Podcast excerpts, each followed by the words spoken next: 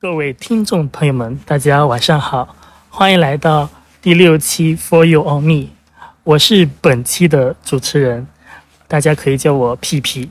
然后今天我们有请到的是我们 For You 的六边形战士。接下来我们进行一个快问快答的环节，帮助我们快速了解他。好，你准备好了吗？我准备好了。第一个问题，姓名是？我叫陈军。年龄？二十三。爱好？喜欢摄影、运动、学习、看书。在 For You 团体里担当的角色？摄影师。用三个关键词形容你自己。三个关键词。呃，不爱说话。然后幽默风趣，先来个近义词。好，上一期呃是麦麦留下了一个问题是：假如不考虑任何因素，在没有任何负担的情况下，你最想去哪里旅行？为什么？嗯，我想去丽江旅行吧。丽江，因为那里的生活节奏会相对于比较慢一些。就是那边的风景，嗯，很适合一个摄影师待在那里。他的生活方式啊，他的节奏，就我很喜欢。好，那我们现在就进入我们今天正式的采访。第一个问题就是，你什么时候开始接触信仰？然后谈谈深入接触信仰的契机。我开始接触信仰，就是我可能我一出生就接接触到了这个。就是我是信仰家庭嘛，我爷爷奶奶那边，我外公外婆这边也是都是教友嘛，我就等于我从小就接受了这个信仰，然后对这个信仰的最早期的印象就是那个时候就那个环境并不是太好，起来去参加弥撒，就是天还没有亮的时候，然后我会被我妈强行唤起。当时我肯定是很抗拒的，但是我妈会会在教堂旁边的一个包子铺给我买一个包子，然后小卖部也买一个酸奶，然后我就吃着包子，喝着酸奶，然后去跟我妈一起去听弥撒。包子和酸奶是你的动力？对，是我最初的一个动力。然后当我把这些吃完以后，已经不耐烦的时候，弥撒也差不多结束了。然后要说深入接触信仰的话，可能就是最开始我们一起就在一起服务的那个时候，那个时候我才读高一年，我就开始接触这些，然后也是在这种服务的过程当中，就是找到自己的那个动力。你应该就是一个比较传统的，就是摇篮信仰。然后，当你真正崛起要深入这个信仰的时候，是当自己主动去参与一些服务。那你能讲一讲，就是第一次你去参与一个营队，就是呃去服务的时候，你自己是怎样的一个体验？那个时候我才高一，也只是刚刚对摄影感兴趣。嗯。然后那时候，团区有一位大哥哥，他就说，就是他有。去看我的 QQ 空间嘛，他觉得我拍的照片还不错，然后就问我感不感兴趣来服务，就是为大家拍照啊，做一些记录啊这方面的东西。通过摄影，啊，把你带到天主面前，我觉得是一件很美妙的事情。对，嗯，而且我在服务的过程当中，就是感觉我的作品被人看，就这种有被认可的感觉。对，然后在那一次的第一场的营队结束的时候，然后就是有一个回顾的视频，然后我发现底下的就学员们就很感动嘛，然后看到他们有这样的如此大的反应，就是那种很有成就感。你多年也经常参与一些就是营队啊，你觉得在这些营队活动中，你收获到了什么？我觉得最大的收获是关系，关系。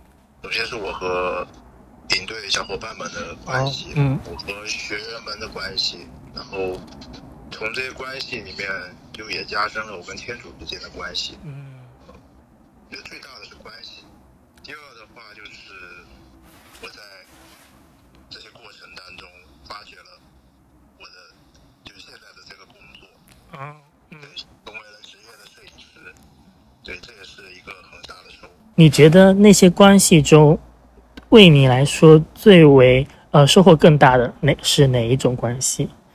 我觉得最开始最早期的嗯就是和学员的关系，嗯，最大的关系其实还是跟组员之间，就是跟我们服务者之间的关系，就是这种一起服务的感觉，就是有一起在做事情的，啊，这个是我在学校当中没有办法体验到的，嗯，就随着一场一场这种领队的增加，累积，然后跟大家的这种关系就更深厚了，就彼此也更了解，然后也知道大家的性格是怎么样，大家的做事的风格是怎么样，后来就越来越磨合的更好了嘛。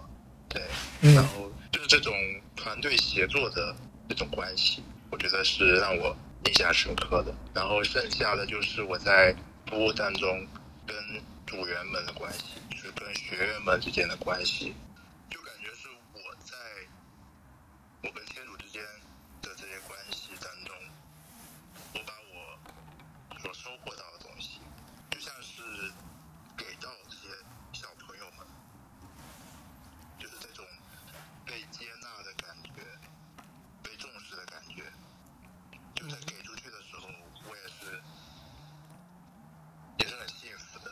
就是在你服务的过程中，呃，你一方面将你的一些热情啊，还有一些温暖传递给那些小朋友的时候，你自己其实也得到了天主给你的一些恩宠。嗯对，嗯其实也是在这个过程当中，也发现了天主给到我的这些东西，也是他给到我的这些能力吧。通过这些关系当中发现，就以前觉得自己没有，呃很很讨厌小孩子啊，很讨厌那些又吵又闹的，对吧？不听话的孩子。但是慢慢的，我发现我有我是有这个耐心的，互相被看见的。我好像有点 get 到你的那个意思了。嗯，好，那我们第三个问题，作为 For You 的幕后大佬，你希望我们未来能举办什么样的活动，去吸引更多小朋友、青年人加入我们？我想的，我们可以不用局限于小孩子嘛，我嗯们也可以往初中、高中生甚至大学生去发展，就做一些更适合他们的一些活动。所以我觉得也可以通过这些活动可以吸引到这些人群，就不一定局限于小孩子。就是我感觉更大一些的孩子们，大一些的青年们，可能并不是需要很很花里胡哨的一些活动吧。对，可能我们活动的性质更像是聚会，可以在一起聊各种各样的东西。我觉得这些就很重要，因为我感觉慢慢的大家不愿意去表达了，就是我观察周围的青年朋友，就大家不愿意去表达，但其实表达很重要。如果能有一个这样的活动，可以去允许大家做一些分享，做一些表达的话，我觉得还是很有价值的。哪怕我们不用设计太多的活动的环节吧，只是让一群人聚在一块儿，我觉得就足够了。我觉得，呃，就是给他们一个可以相互交流的一个平台，多关注一下他们。对，所以我我刚刚为什么一直说被看见，就是嗯如果我真正被看见的时候，我会愿意去表达，我表达出来的东西被看见，没有被评价，这种感觉是很好的。包括我现我之前在做的，就是摄影相关的，其实也是一种表达，就是用影像来表达。就是当我表达出来的这些画面啊被看见的时候，就是就感觉自己不孤单了嘛。就是你通过镜头语言去表达一些你的呃你内心的想法，然后让大家看到你的想法，然后认可你？有有时候不一定是认可吧，就是被看见，被看见啊。好，第四个问题，嗯，你刚才也说过，你是一个非常热爱读书的人。那在去年年末的时候，你朋友圈晒出了一张你去年看的一堆书。那你觉得读书给你带来怎样的一种体验？那如果给我们的听众朋友们推荐一本书，你会推荐哪一本？嗯，你说，感觉我是一个超爱读书的人。其实我在去年一年才开始看书，在之前我是一个特别讨厌看书的人。那你是怎样从一个？讨厌读书的人到一个超爱读书的人，这个转变是从什么时候开始？有个契机吧，就是我周围的一个朋友，然后他有一天状态不太好，他有一些焦虑，有些痛苦，然后其实，嗯，我看到他如此痛苦的时候，我可能也想去帮一帮他，然后那个时候我就开始接触心理学。然后也是从去年开，呃，就从那个时候就抱着一个想要去帮助别人的这种想法，发现我也是一个很需要、很需要被照顾、被看见的人，然后我就开始学习心理学，所以去年看的书都与心理学有关嘛，然后会读一些比较少量的文学作品，然后读书给我带来的体验，其实更多的是。我的内心更平静了。嗯，就我曾经还是也是会容易焦虑，情绪状态也并不是很稳定。通过阅读，就好像找到了那种稳定感。开始读书的契机是，可能是为了帮助朋友，呃，摆脱他一些情绪上的困境。那后面就是慢慢的热爱上了读书。在读书的过程中，也慢慢的让你自己内心去一种平静，因为我也觉得大家总是看短视频啊，还有一些快餐式的媒体，很容易产生一些焦虑的心态。那如果给我们的听众推荐一本书，让大家都疗愈一下自己的话，你会推荐哪一本呢？嗯，我想推荐的是我看的第一本书，就是在我刚开始。学心理学的入门书，这本书的名字叫《给内心的小孩找个家》。那它主要是讲什么内容的？这本书有一个很核心的概念，就是我们每个人的内心都有内心小孩、内在的父母，还有内心的成人这三个部分。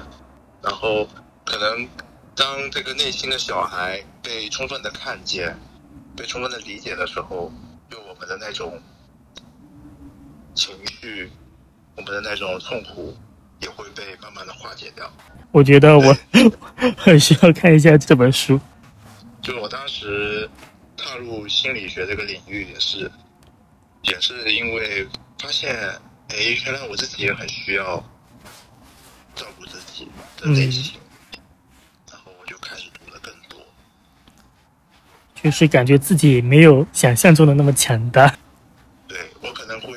通过就在之前会通过一些现实层面的，比如说我要赚更多的钱，嗯，要达到多么多么高的状态，反正通过一些抵御掉我内心的那些焦虑也好，呃，自卑也好，像这样的情节。但如果真正从最底层去看自己的话，就发现哦，原来我在做的就是要防御这些东西，嗯。刚才你也说你自己是一个很喜欢健身，想知道你是怎样保持一种自律、健康的生活状态。嗯，最开始就像我刚才说的，要通过这些东西来抵御掉一些让我不舒服的东西。可能最开始就是我通过健身让自己感觉更好，就是通过物理手段。对，就是让我感觉，首先我看起来好。然后在运动的过程中，那些情绪也消失了。然后我最开始也是因为这些东西，我才爱上了健身。但你说保持自律，我觉得自律是一个伪命题，就是我们没有必要刻意追求自律，就自律是自然发生的。就是当我真正的把运动融入进生活的时候，它就是我生活的一部分。就我没有觉得我在保持自律，这个自律。是应该打双引号的。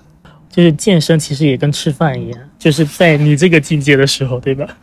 对对，我之前会觉得我天天训练，天天分享自己的那个状态，这是我最开始就达到了这些我要让自己看起来很自律，给大家感觉有一个自律的人设在那里。但是呃，当我停止去运动的时候，那个人设就没了。一开始可能是维持那个人设。嗯，都有吧。就是一方面是，确实他带我，他他可以给我快乐的感觉，我去分享我自己的这些状态，也是被看见了，对吧？嗯。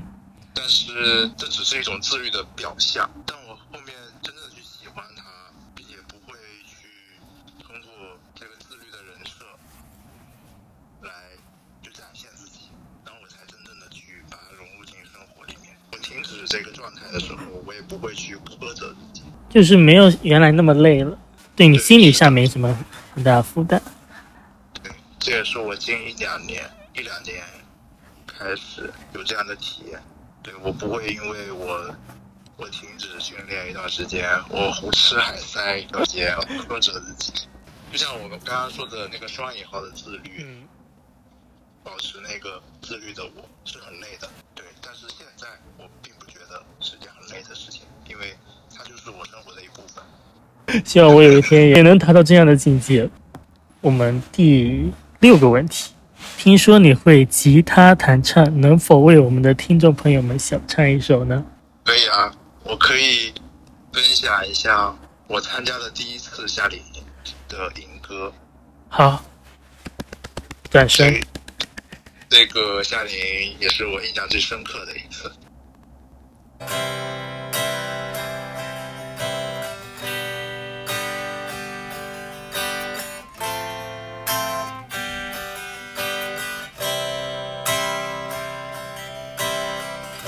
爱懂的人是有福的，因为他们要受安慰。温良的人是有福的，因为他们要承受土地；饥渴慕义的人是有福的，因为他们要得宝玉；怜悯人的人。是有福的，因为他们要受怜悯。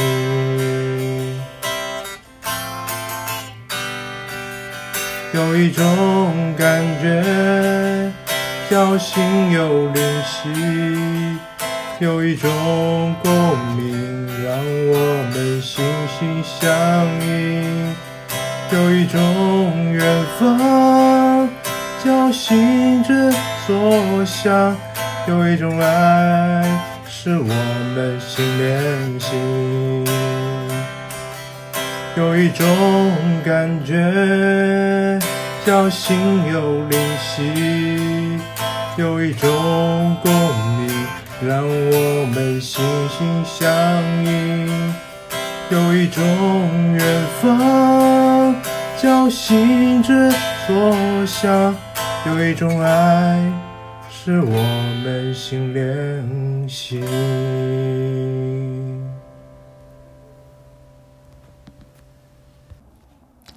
来到我们最后一个问题了，如果挑选一个 For You 的成员去刚刚你说的那个旅行地，就是丽江，那你会选择谁？为什么？我会选择阿门姐。Why？因为他也是一个很很努力的人。很拼命的人，这我认。我觉得他应该，他也可以去那些生活节奏很慢的地方去看一看，去感受一下这种这种生活吧。就是有时候不一定要很拼命的生活。阿姆姐听到你这番话，是不是当场泪目？啊，我们节目已经到达了最后的尾声。那现在要请你给下一位采访者留一个问题。我的问题是：你临死，你是没事，你说 什么？你是我我不会听错了吧？是我的问题是，你临死前的最后一段最后一顿饭想吃什么？可以吗？应该可以吧？这样礼貌吗？虽然我也不知道下一期会请谁。行，我们那我们就祝福下一期的朋友能够很好的回答这个问题。我再重重复一下这个问题。呃，我的问题是，呃，你临死之前最想吃的一顿饭是什么？这和刚才你说的那句有什么不一样的地方吗？